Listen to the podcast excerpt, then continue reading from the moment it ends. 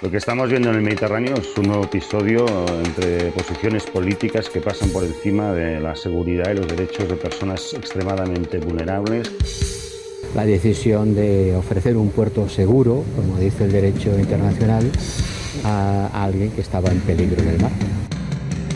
España puede ser el coladero para la inmigración ilegal es un mensaje muy, muy peligroso.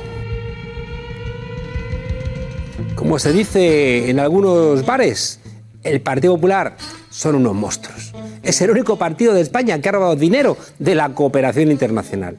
Por tanto, tampoco es extraño que critiquen que se reciban en Valencia a los inmigrantes del Aquarius, esos que Italia ha rechazado en nombre de su credo neofascista. Ay, ni tener cerca al Vaticano ayuda. El PP viene de tradición católica y franquista. Esta gente que es más del domun que de los derechos sociales siempre entiende la caridad como algo que empieza por ellos mismos. Albiol, que probó las mieles de la alcaldía insultando a los inmigrantes de Badalona, ha feado el gesto de Sánchez y cree que recuperando una suerte de lepenismo, salvinista podrá encontrar otra vez el camino del poder. De hecho, en Badalona, una coalición entre el actual PSOE y el PP de Albiol van a echar a la actual alcaldesa de las CUP, que está apoyada por Podemos, aunque Podemos no sea independentista ni la alcaldesa les haya hecho mucho caso. Y es que cuando se priman las identidades y los gestos de prestidigitación, el mundo se hace más líquido. El mundo, bueno, y entonces cualquiera puede eh, enguantar las apariencias en sus efímeras creencias. ¿Sabéis, sin embargo, qué es de veras? De veras es morirse.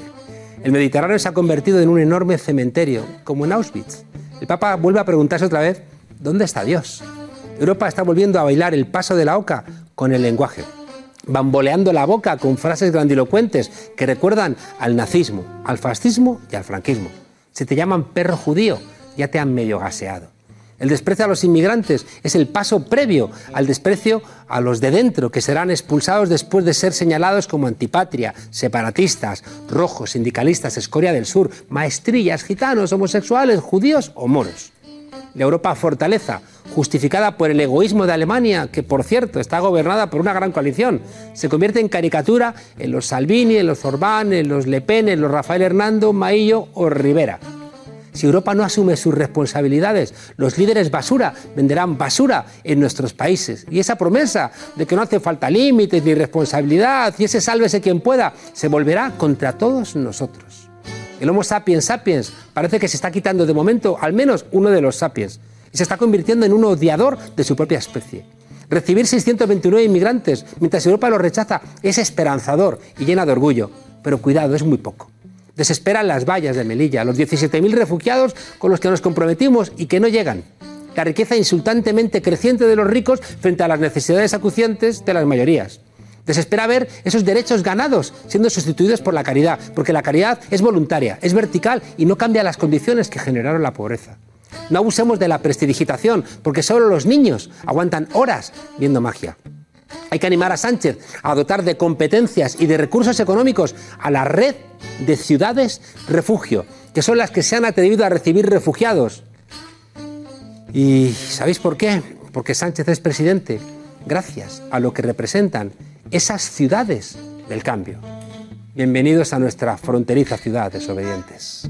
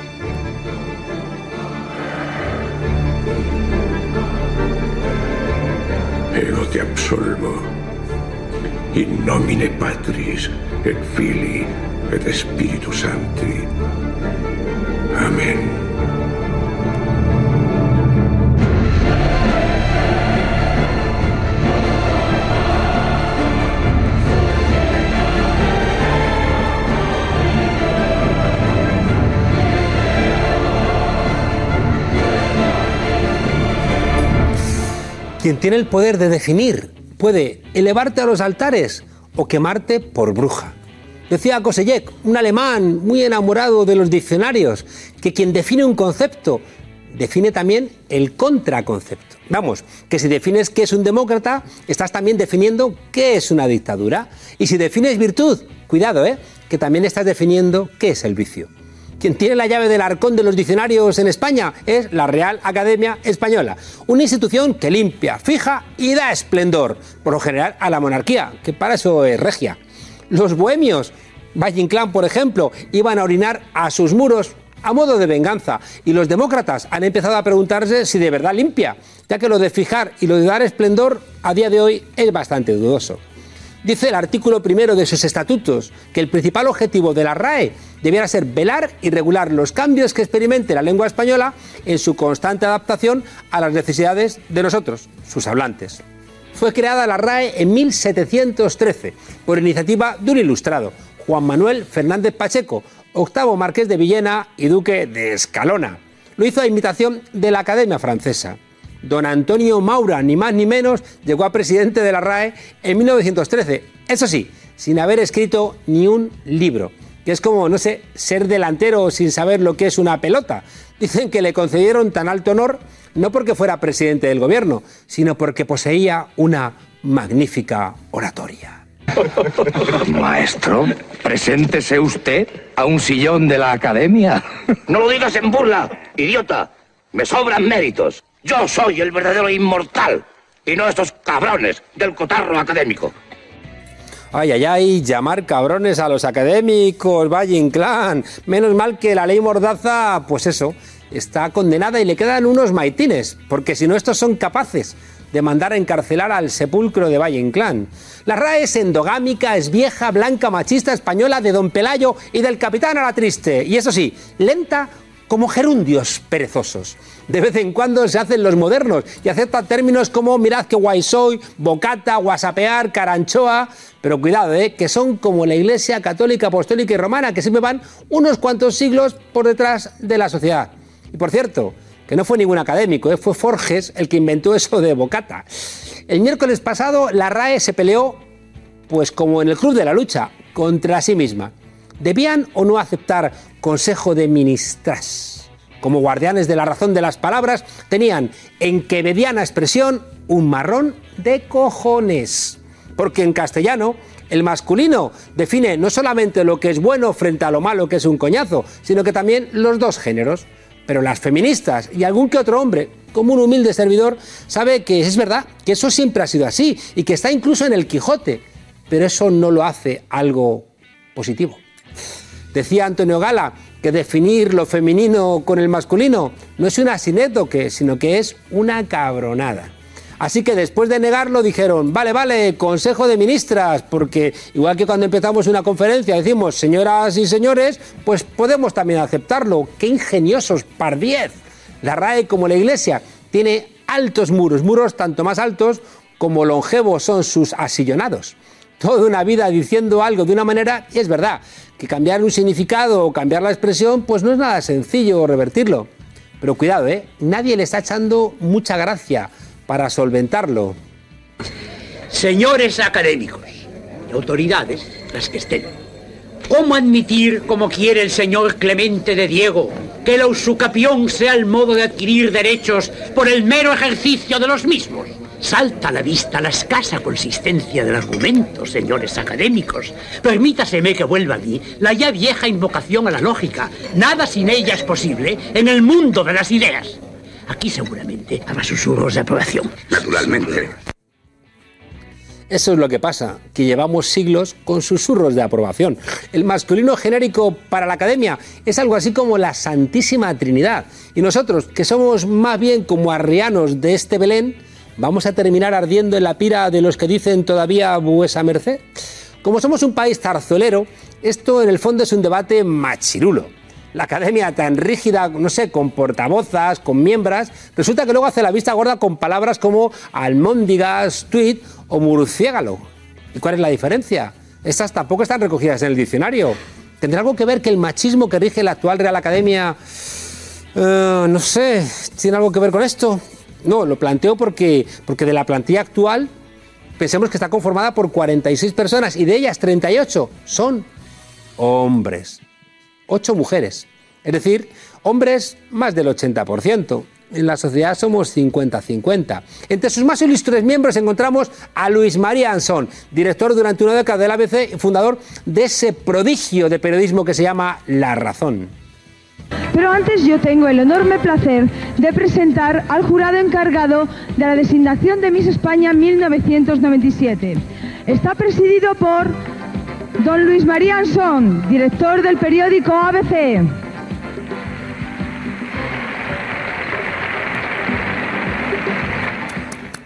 Una de las citas más célebres y recientes de este firme defensor de la mujer, en traje de baño, claro, es esta. Existe un talibanismo feminista que no es de recibo. Algunas asociaciones no buscan otra cosa que la subvención, el patrocinio y el dinero fácil para financiar a sus dirigentes. Vayamos. Lo dicho, que mucha lagaña y muchas narices en plural, porque este hombre con tener solo una nariz como que no le vale, ¿eh? Ansón le cantaron el 8M Estoy hasta las tetas de hacerte las concretas. O eran croquetas. En fin. Eh, ocupando el sillón R mayúscula nos encontramos a Javier Marías. Otro hombre que se guarda la sensibilidad hacia las mujeres, no sé, para, para, para colocarlos en la primorosa selección de adjetivos sensuales de su, de su lírica prosa. Para él, la violencia del hombre hacia la mujer no es sino un cúmulo de historias particulares, no sumes. Él, como buen señoro, nunca mezclaría estos casos aislados con una expresión que aunase. Nunca aceptaría que se hablase de que es una expresión de género. Por cierto, ¿aceptará algún día la academia la palabra señoro? Reducir la violencia de género a casos aislados, como hace el PP con la corrupción, pues ocultaría el grave problema que hay detrás, que le cuesta la vida a muchas mujeres al año. Flaco favor para estas mujeres que son las que sufren la violencia. Venga, Javier Marías, pues nos ha jodido mayo con que llueve. En la H mayúscula de heteropatriarcado tenemos a don Félix de Azúa, un regresado al pasado que mandó a Ada Colau, la alcaldesa de Barcelona, a limpiar pescado por no tener estudios a la altura de sus elevadísimas reclamaciones intelectuales. ¿Cómo está el servicio? Le faltó decir. Es que esto es fuertísimo. Menos mal que la alcaldesa de Barcelona es mucho alcaldesa de Barcelona. Y le contestó que no sé, que para las próximas definiciones de machismo y clasismo, pues que se incluya el nombre de Azúa como ejemplo. Súbete para arriba, Azúa, bájate para abajo, métete para adentro, salte para afuera. Por último tenemos al gran fichaje de Ciudadanos, Vargas Llosa. Vargas Llosa es conocido por escribir novelas espectaculares, claro, pero también por ser la actual pareja de Isabel Presler.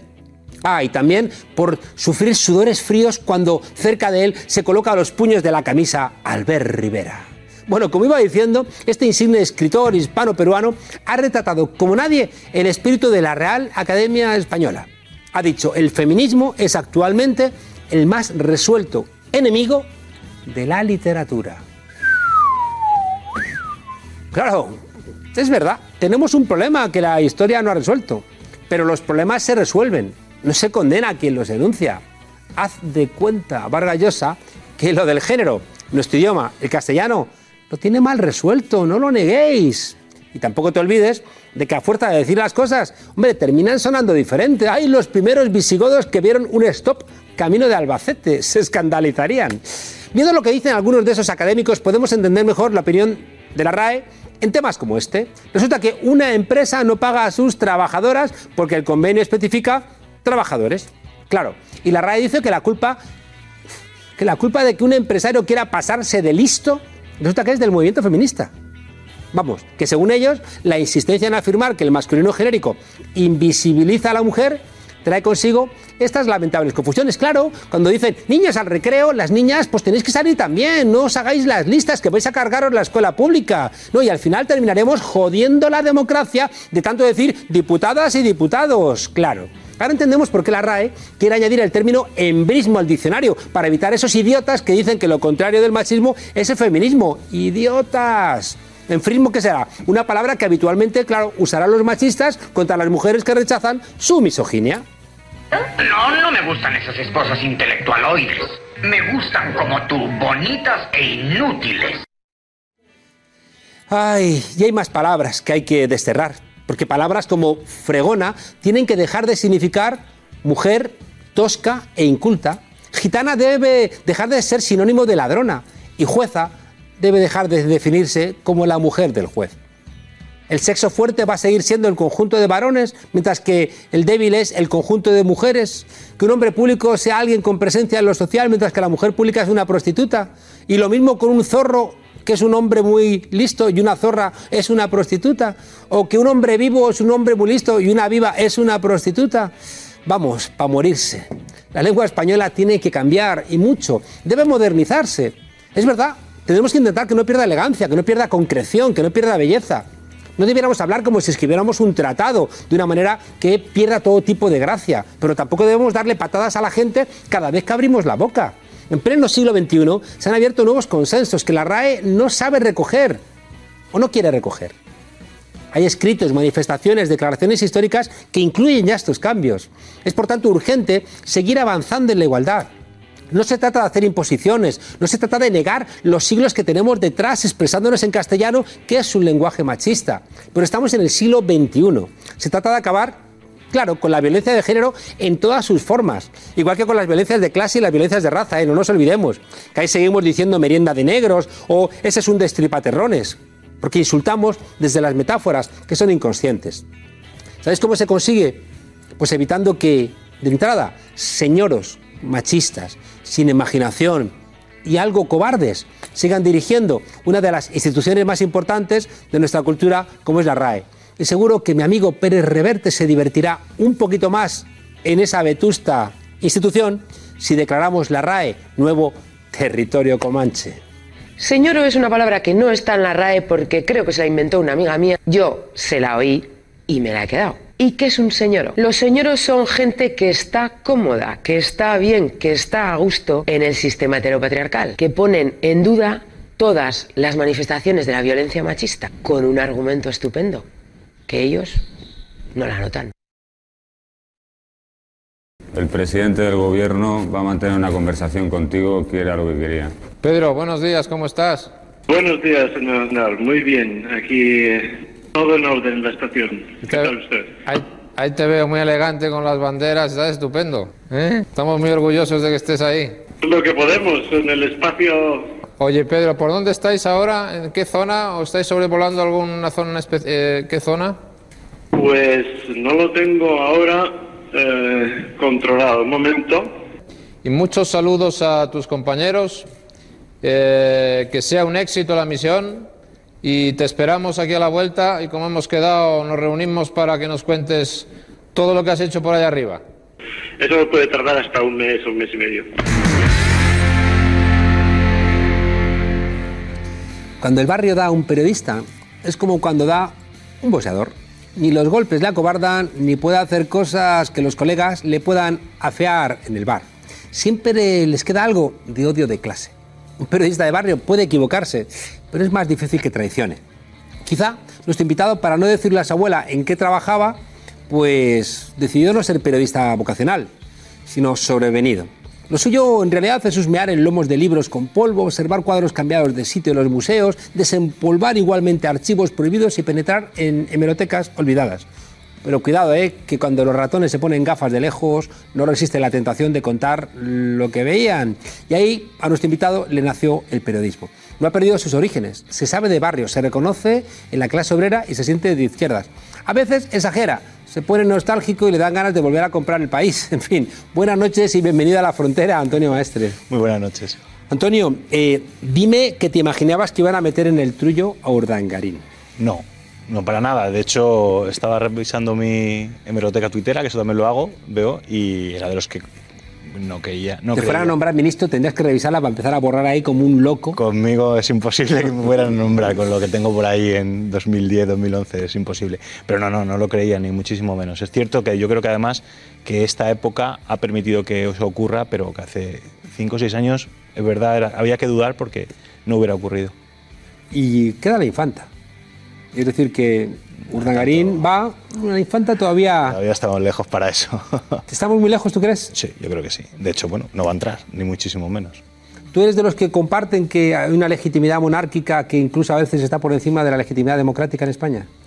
Eh, yo creo que tiene una percepción por encima, una- la, la monarquía tiene una percepción ganada que, que, bueno, que está vehiculada mucho con el relato de la transición, ¿no? Pero, pero esa, no sé si es legitimidad, pero desde luego sí hay una percepción que les ha permitido subsistir gracias al relato de la transición y que ha sido eh, ha- se ha mantenido en el tiempo, ¿no? Pero Urdangarín iba a pedir pasta en nombre del rey y se la daban. Claro, claro. Eh, pero además es que eso es como una especie de operación de, de- de marketing maravillosa porque aquí ha funcionado y lo contaba ya Chirves. Chirves tiene un libro en, en la calle de Madrid, lo explica perfectamente cómo funcionaba la, la economía y la política en España y es simplemente con, con esos contactos. Por lo tanto, tener un contacto como el que tenía, de- tenía un crematorio, ¿no? eh, claro, habría. Mm. habría muchas puertas. Oye, ¿y te imaginabas a Pedro Sánchez, presidente del gobierno? No. De hecho, fíjate. Vaya periodista iluminado. Sí, no, pero es que hay, que hay que- hay que reconocer las cosas. De hecho, yo me acuerdo un, un artículo que escribí que se llamaba como Pedro Sánchez y la mirada del- de los mil metros, ¿no? Estos, eh, los, los soldados que llegan de la guerra, ¿no? Y se les queda esa mirada eh, lejana en, en el debate porque estaba completamente sobrepasado. Y es cierto que ha sorprendido, nos ha sorprendido a todos. A mí, no sé a todos, a mí personalmente sí. No tanto esa, no, no me he creído nunca eh, esa epifanía izquierdista. No creo que todavía hoy en día la tenga, no creo que haya surgido ni que la vaya a tener nunca, pero sí que yo creo que ha ganado una visión política, por lo menos el saberse eh, rodear de gente que, que le ha asesorado bien, porque lo, es, eh, la maniobra de estos días es, es- Mm. es de un animal político. ¿eh? Me comenta gente que, que me genera cierta credibilidad que, que su hundimiento le hizo reflexionar. ¿No? Y que había tomado nota, que había cambiado. Yo decía también lo que tú, ¿no? Te digo, hombre, con 40 años la gente ya no cambia, ¿no? Pero al parecer el revolcón que le metieron le hizo reflexionar, pero tú sigues planteando Sí, bueno, que... es el camino del héroe, ¿no? Es decir, volver, caerse en lo más hondo y luego volver con una especie de, de- de recorrido eh, por toda España, eh, en el que, bueno, que consideraba que, que había encontrado su lugar, ¿no? Pero yo todavía tengo dudas. Tienes y, tus dudas. Y, y yo creo además que él, en cuanto pueda, ne- es- necesita de- del, del favor de esas oligarquías y por eso lo ha buscado ahora y creo que lo buscará y creo que se han- ha habido ha habido movimientos que van en esa dirección ¿no? y yo creo que es que, que- Bueno, Europa yo creo que se está yendo a la mierda. ¿no? Lo que está ocurriendo con el Acuario, el Aquarius hemos visto esta, esta renuncia tan evidente por parte de Italia, ¿no? el rechazo xenófobo de los, de, los, de los refugiados. Es algo que tú has venido advirtiendo hace tiempo ¿no? y, y que puede tomar forma de un nuevo fascismo. ¿no? Estamos incubando un nuevo huevo de la serpiente. llevamos tiempo y además eh, los fascismos nunca vienen con la misma vestimenta con la que provocaron la tragedia. Es decir, claro, obviamente no vamos a ver camisas negras ni camisas pardas, aunque se ven algunos retazos en, Hun- en Hungría, por ejemplo, Jobbik hacía pogromos de, pogromos de gitano desde los 2011. En Ucrania hoy en día, en los bosques cercanos a Kiev, ocurre lo mismo. Lo que pasa es que ha habido connivencia eh, en Europa, la Unión Europea, porque había otro ogro que eran las los partidos de izquierdas que venían a intentar cambiar o por lo menos tenían un discurso muy crítico con la Unión Europea y eh, ellos alentaron todos estas, estos movimientos. Hay que recordar que Víctor Orbán vino aquí a Madrid y abrió el comité, eh, el, el Congreso del Partido Popular Europeo, con, lo- con los logos del Partido Popular detrás, Víctor Orbán, que es ahora mismo prácticamente un fascista reconocido. ¿no? Aventura Sousa Santos habla de fascismo social, que dice que no es un fascismo que rememore lo de los años 30, pero sí que genera violencia, exclusión, a través de fórmulas indirectas. Por ejemplo, él habla del fascismo financiero como un elemento que puede generar tanto daño, ¿no? Como el que hizo en los años 30, esos que los veías claramente porque arrancaban la barrera aduanera, ¿no? Con, sí, Pero además, fíjate, a- leí hace eh, un poquito un artículo de Joaquín Estefanía del año 94 que hablaba de fascismo dulce. Y hablaba los mismos términos en los que ahora se puede comprar un partido como Ciudadanos, por ejemplo. Eh, porque hablaba de ese intento de buscar un Berlusconi, que en aquel momento, en el año 94, estábamos hablando, estaba hablando Joaquín Estefanía de Mario Conde. ¿no? Eh, eh, busca fórmulas para adaptarse, pero lo que al final lo que busca es intentar enfrentar y siempre pisoteando al, al que- al más débil. ¿no? Antonio, ¿por qué la derecha española tiene ese empeño en ocultar el franquismo? es eh, necesario para los nacionalismos, es necesario el, eh, el olvido. Es algo eh, imprescindible.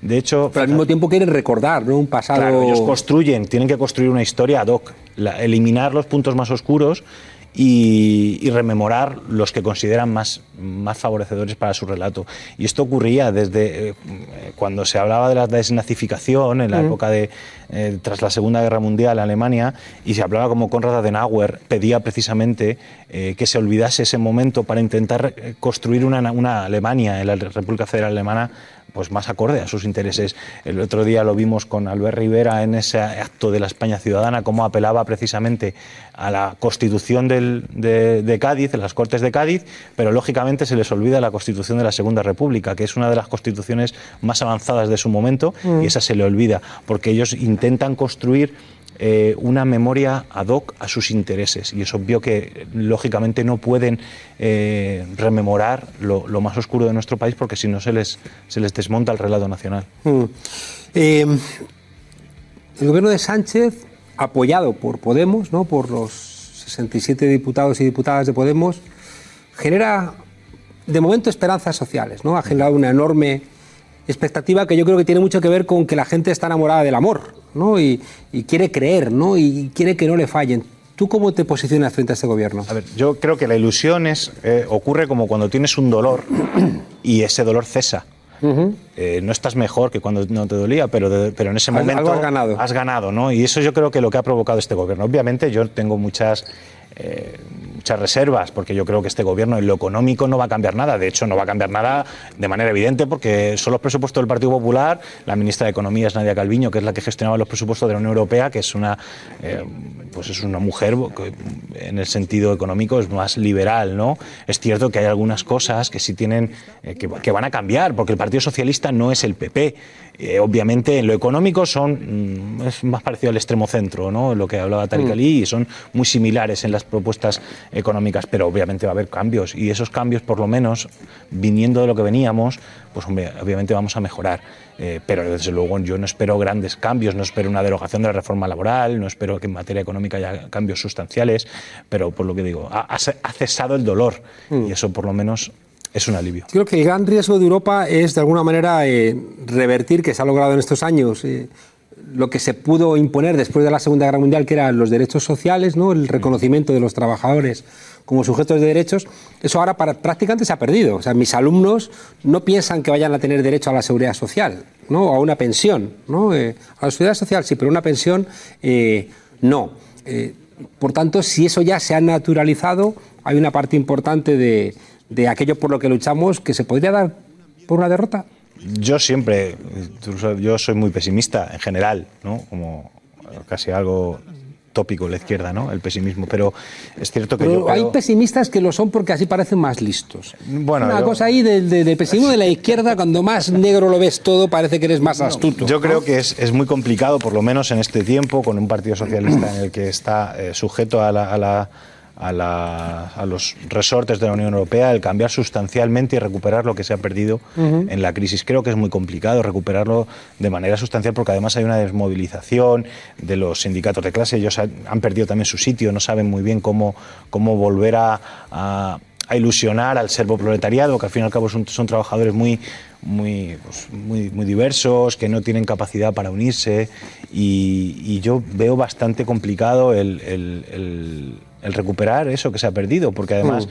no creo que el los partidos o la socialdemocracia europea estén en condiciones ahora mismo para generar un relato parecido al del espíritu del 45. Ya, el problema es que la socialdemocracia está gobernando con Angela Merkel en Alemania, que es quien está justificando todo este comportamiento. Eh, Antonio, hace unos días anunciaste con un júbilo que nos llamó la atención que volverías a comprar el periódico El País después de que se anunciara que la nueva directora sería Sol Gallego Díaz. Sí. O sea, y ese ataque de nostalgia juvenil, o sea, por cambiar la directora, cuando no cambian los dueños del periódico, va a generar cambios que te emocionan. Pero mira, es que los dueños del periódico no han cambiado nunca, en general, eh, desde que surgió el, el periódico El País. Pero yo soy documentalista y yo miro mucho la hemeroteca. Y el país que se leía en los años 80 o que en el país es que en, este- el país ha escrito Manuel Vázquez Montalbán, Ujú. ha escrito Maruja Torres. Hay, eh, re- repasando la hemeroteca hay artículos eh, valiosísimos. Es, la hemeroteca del país tiene un fondo que, que es maravilloso Entonces, recuperar mínimamente algo de aquello que se perdió con Antonio Caño y con la dirección surgida Mm. tras, sobre todo por un problema de, de- de modelo de negocio, que perdieron completamente el norte. Pero Cebrián sigue siendo el Cebrián, que era y el claro, que es y el pero que fue. Cebrián también lo era cuando y en el estaba. Consejo Editorial, no sé si los van a echar, pero está Felipe González, está Rubalcaba. Rubalcaba. Y- pero Cebrián estaba cuando estaba Manuel Vázquez Montalbán escribiendo, y eso no resta un ápice de valor a los artículos de Manuel Vázquez Montalbán. Yo tengo la suficiente, eh, suficiente pensamiento crítico como para saber lo que hay que leer o lo que me gusta, lo que menos, pero eh, eh, yo es- as- aspiro a que recuperen algo de aquel periódico que tiene, tenía mucho valor. ¿Qué pasa es que Independientemente de que piensen igual que yo. El o punto no. de inflexión plantea gente que estuvo allí desde el comienzo es en los 90. No es cuando viene Antonio Caño, sino que ya es Sí, de más atrás, ¿no? Y ese es el muchos. país que le construyó eh, eh, Anguita, ¿no? Esas trampas para intentar convertirlo en lo que no era, lo hicieron con Gerardo Iglesias. Yo he sido muy crítico con el país, de hecho. No, no y soy- es obvio que, que, que Polanco es. El país con Polanco era una cosa, el país después de Polanco era otra cosa. Hay muchos países ¿no? dentro de esto, pero, pero eso no quita para que haya algo en sus periodistas que tiene mucho valor. Y incluso Pues en la los han peor a casi todos. Sí, y- pero es eso. Incluso en la peor época hay periodistas de mucho valor. Por ejemplo, hay uno que es Mar Bassets, que quizá hace las mejores crónicas de internacional para comprender la realidad, por ejemplo, en, en las elecciones de Trump o con Le Pen. Hace unas crónicas excelentes. Siempre es difícil y no son los que tienen más peso. O, por ejemplo, una, una periodista como Silvia Pontevedra, que escribe en El País de Galicia, que es maravillosa. Mm. Oye, eh, yo cuando veo a Inda, que es un periodista de las cloacas, constantemente en la pantalla, eh, mira hacia atrás y no recuerdo nada tan inmundo, ¿no? Y, y me pregunto a dónde va el periodismo en España. Con Inda en ningún sitio. Yo no, no, no entiendo. Es un hombre con el que he tenido que sufrir la difamación, la mentira, eh, el acoso y, y yo no, no entiendo que una persona... Pero está en los principales programas de debate político de este país. No sé, y no lo entiendo.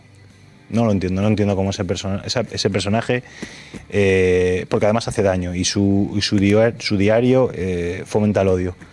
Y, y es algo que, que no comprendo. Que no comprendo. Oh, y se reúne con las cloacas del Estado y colega de Villarejo, de Granados, de Ignacio González, Es, y de toda es esa lo peor. Nuestra profesión tiene cosas muy bonitas y lo peor lo representa él. Y es algo que, que no comprendo y, y es Mm. eso, tengo que sufrir de manera habitual porque también tampoco le caigo bien. Oye, eh, trabajas en La Marea, ¿no? Un sitio donde, donde yo también tuve la oportunidad de colaborar, ¿no? Eh, y tienes la coordinación del suplemento Apuntes de Clase, ¿no? Que sigue señalando a la clase trabajadora. Eh, planteabas que la conciencia de clase ya no se construye como se construía durante la existencia de la fábrica, ¿no? Como lugar Claro, porque de además conciencia. yo sigo viviendo donde vivía, en Fuenlabrada, te- conozco a la gente En Fuenla. En Fuenlabrada. En Fuenla. En Fuenla. Y mi hermano es camarero, mi padre es camionero. eh, yo conozco cómo, cómo, cómo lo hemos sufrido todos, el barrio, y, y sé que ya no funciona como funcionaba antes. Y eso que allí en, en Fuenlabrada tenemos un, un lugar que es como de un símbolo de la lucha ahora obrera de estos años, ¿no? que es Coca-Cola. ¿no? Pero pero es cierto que, que- que se ha- no tenemos esa conciencia y, y- y se, se articula de otras maneras. Y, y la cultura del esfuerzo, la falsa cultura del esfuerzo vendida, eh, prende muy bien en la clase trabajadora. El- el- el- ese relato que, que nos dice que no importa el lugar de donde vienes, no importa Mm. el barrio, no importa el estrato del que, del que vienes y que si te esfuerzas lo vas a conseguir y si no te esfuerzas es tu culpa. Es esa clase media aspiracional, Claro. ¿no? De que estás en la mierda, pero crees clase media porque crees que deseándolo, y eso hace que incluso desprecies a los que están como tú en el barrio sin darte cuenta que juntándote es la única manera, ¿no? De, Y, consiguen vender muy bien eso, como por ejemplo en, en la escuela pública el bilingüismo, lo consiguen vender como que eso, como no vamos a estar, eh, como no vamos a querer aprender idiomas, ¿no?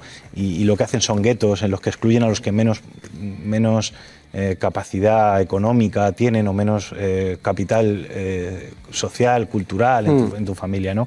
Y es, es tremendo. Entonces yo con apuntes de clase lo que intentaba es intentar dotar de, de conciencia, ¿no? argumentos, o de, Mm. de- de herramientas culturales para intentar defenderte mínimamente, que yo sé que con un Pero para eso hay que hacer a la izquierda y a la clase obrera sexy.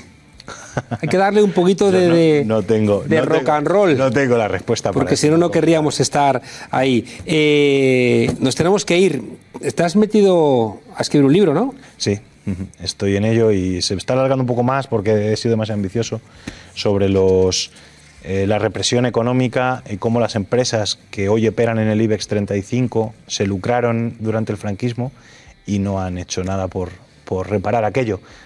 No sé yo si se verá mucho por, por ciertos lugares, pero ahí hablo de todos, de, de ACS, de Iberdrola, de todas estas empresas del IBEX que, o Gas Natural Fenosa, por ejemplo, que se lucraron directamente con la represión, incluso con el fusilamiento Claro. y el expolio de, de esos fusilados y se quedaron con Claro. esas empresas. Pues esa historia hay que contarla. Antonio, maestre, eh, un hombre de barrio que se ha hecho un lugar cuando parecía que no había espacio ¿no? para hacer un periodismo crítico. Pues muchas gracias por venir a esta ciudad fronteriza. Muchas gracias. Que es de barrio. Muchas gracias por acompañarnos y mucha suerte con todos tus, tus proyectos esperamos ver pronto esta novela. Y no olvides que las novelas no se terminan, se abandonan. ¿no? y a vosotros, desobedientes, os dejamos con una nueva entrega del tornillo sobre esas nuevas formas de acoso a las feministas. Os hemos dicho que el feminismo ha llegado para quedarse y se está acomodando. Y creo que Irán Chubarela nos está ayudando y muy mucho a que ese acomodo sea para profundizar la democracia. Hasta mañana, desobedientes.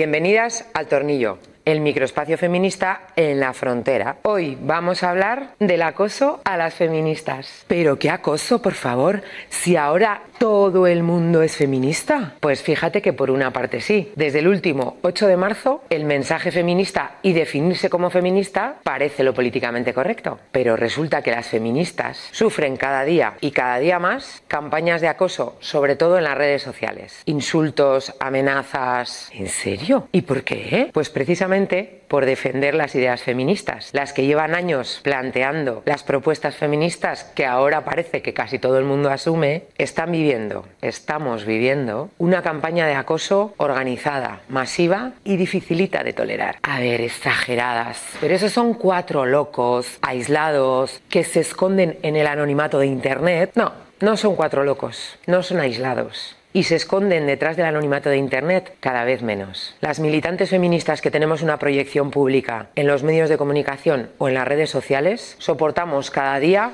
ataques relacionados directamente con el mensaje feminista que pretendemos comunicar. Y además son súper originales. Todos van a lo mismo, el aspecto físico o el comportamiento sexual. Qué casualidad, ¿no? Justo esos dos temas. Pues sí, justo esos dos temas, pero no, no es casualidad, porque precisamente el aspecto físico y el comportamiento sexual son dos de las desobediencias más grandes que tenemos las mujeres feministas. Que nos importa una mierda lo que penséis de nuestro aspecto, que nos interesa una mierda despertar vuestro deseo y que no vamos a dar ni una explicación sobre lo que hacemos con nuestro cuerpo. Y claro, estos son grandes desobediencias, porque en el sistema heteropatriarcal que nos asigna a las mujeres el único rol de satisfacer las necesidades y los deseos ajenos, sobre todo los masculinos y especialmente los heterosexuales, pues que nos importe una mierda lo que pensáis sobre nuestro aspecto, que nos importe una mierda despertar vuestro deseo sexual y que no tengamos ninguna intención de dar explicaciones sobre lo que hacemos con nuestro cuerpo, pues esto pone muy en peligro los privilegios heteropatriarcales, señoros machunos, que ya lo sabéis, ¿eh? Hija, pero si nos importa lo que piensen sobre vuestro aspecto y no despertarles el deseo ni lo que hacéis con vuestro cuerpo, ¿qué más os da? Pues efectivamente, lo que piensen nos da igual, pero que nos amenacen de muerte, que bromeen con violarnos, que nos deseen, que nos violen, que nos insulten y nos acosen con la mayor de las misoginias, de las lesbofobias, de las gordofobias y de todas las fobias que se activan cada vez que tienen delante una mujer a la que no le importa lo que piensen, pues eso no nos da igual, porque una quiere ir la vida sin que la amenacen de muerte, sin que bromeen con su violación y sin que ataquen constantemente su cuerpo y su vida y su opción sexual. Y sobre todo que lo hagan solo porque estamos tratando de defender nuestros derechos y los de todas y los de todes. Porque lo hagan, porque tienen miedo a que seamos libres. Así que miraros un poquito lo de insultar en las redes a las que luchan por los derechos de todas y de todes. O lo de naturalizar que las que luchamos por los derechos de todas y de todes tenemos que vivir todos los días con insultos y amenazas. Hoy os dejamos con una frase de Brigitte Basayo. Ignorantes somos todas, pero la indiferencia es una decisión. Hasta la próxima vez que nos dejen salir.